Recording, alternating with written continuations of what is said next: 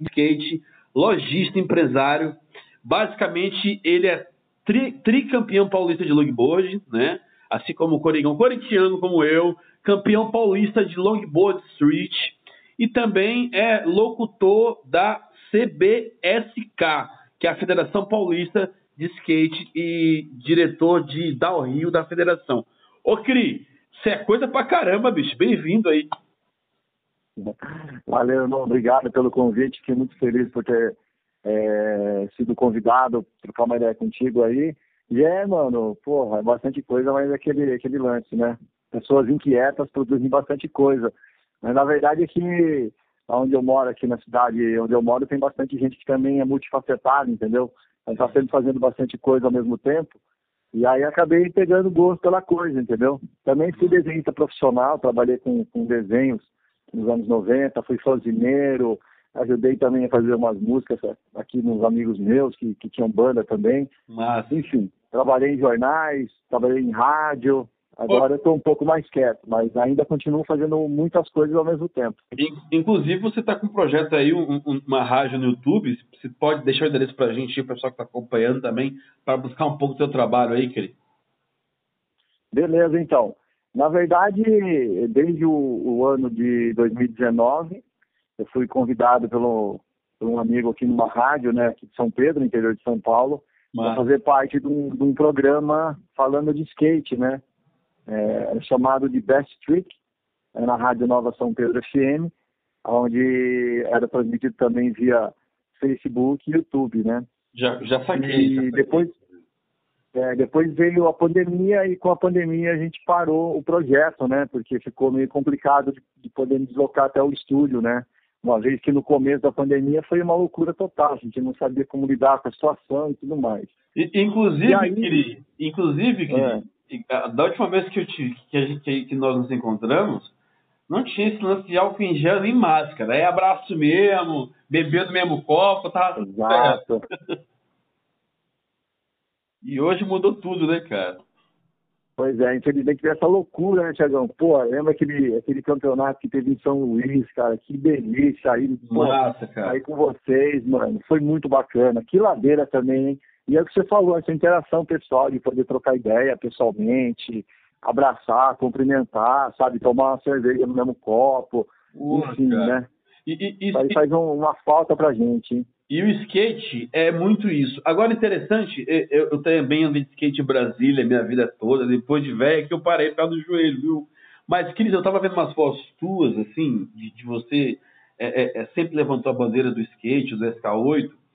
E, e, cara, tu sentiu uma evolução do despreconceito que os skatistas tinham. Acho que nos anos 90 nós éramos muito mais malhados, assim, de, de serem crucificados, pô, vagabundo e tal. Hoje em dia não, cara. Hoje em dia os caras já vejam como uma profissão. Até porque tem muita gente também, que até amigos próximos teus e meus, os caras se tornaram profissionais e ganham, ganhando dinheiro. Então, você acha que mudou muito essa visão dos anos 90 para cá?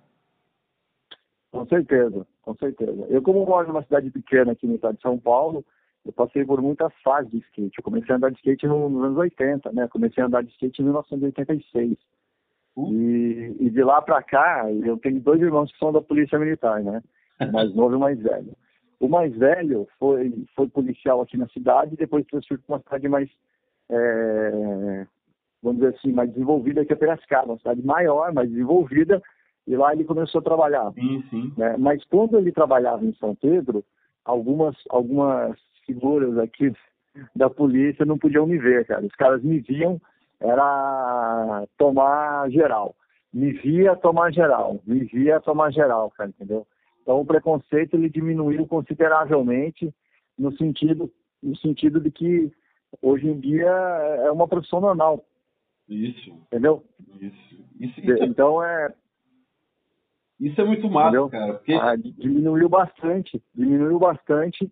E é aquele lance também, né? O skate foi começando a se incorporar na, na, na sociedade de uma forma mais intensa, né? Inclusive... Começou aparecendo em algumas novelas, pois, começou e... a aparecer nos domingos da Globo, e com Sim. isso começou também a se normalizar bastante a imagem do skatista e começou a ser mais aceitável, vamos dizer assim. Né? O preconceito foi diminuindo. Existe, Mas é muito pequeno, viu? É. Sinceramente. Quem já tomou geral, quem... teve uma vez que eu tomei trem geral em menos de 15 dias, cara. E morando na cidade que todo mundo se conhece, entendeu? Que isso, Só para dar uma só para dar uma extensão de como era antigamente, cara. Os canos eram palmeirenses, pô. Sabia que você é corintiano, então vamos pegar esse corintiano aqui, cara. Vamos dar um posto nele. Mas assim, isso, real, isso realmente acontece.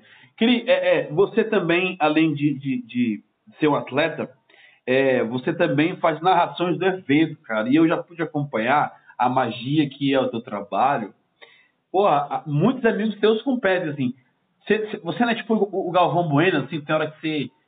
Porra, fulano vai ganhar daquela vibrada ou não? O Cris é aquele cara parcial quando tá narrando. Então, na verdade, na verdade eu tento ser o máximo da, da, da, das vezes imparcial.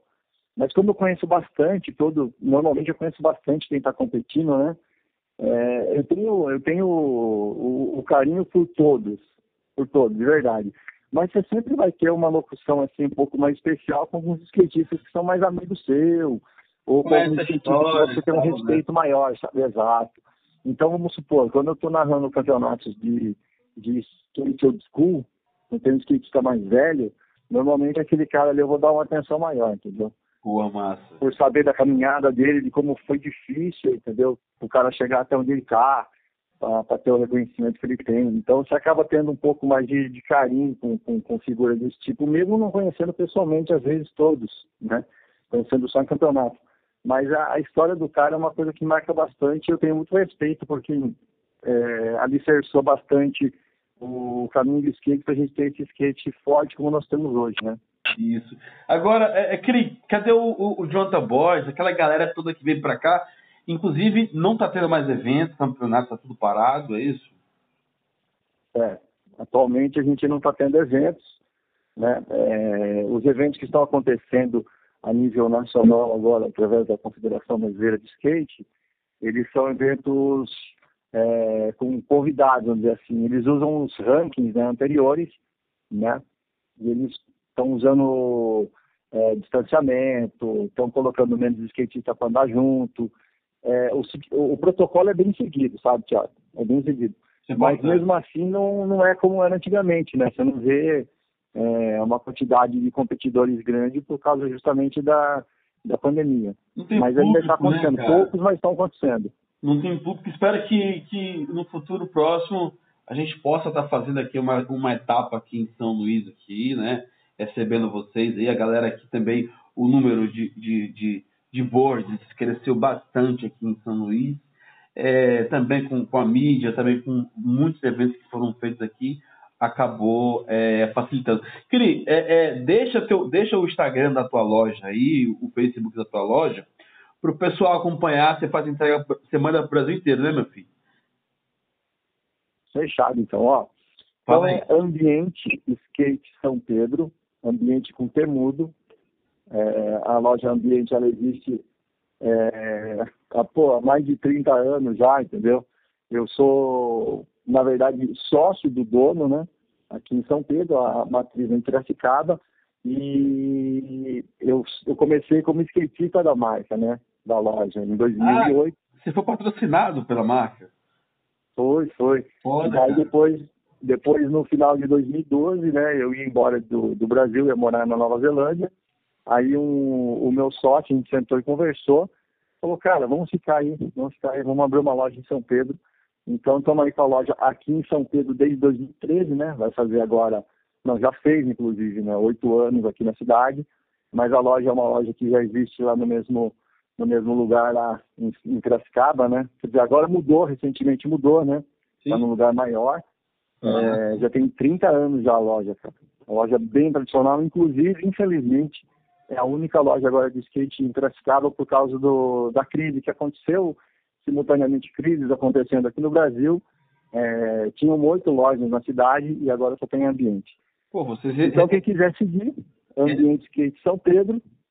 Arroba, Instagram, é o Instagram, arroba, é, arroba ambiente, arroba ambiente skate São Pedro, tudo bonitinho lá, vai ter um logo preto, melhor, um logo verde e amarelo, né, que é uma árvore, porque o ambiente se, se sintetiza basicamente através da sustentabilidade, né?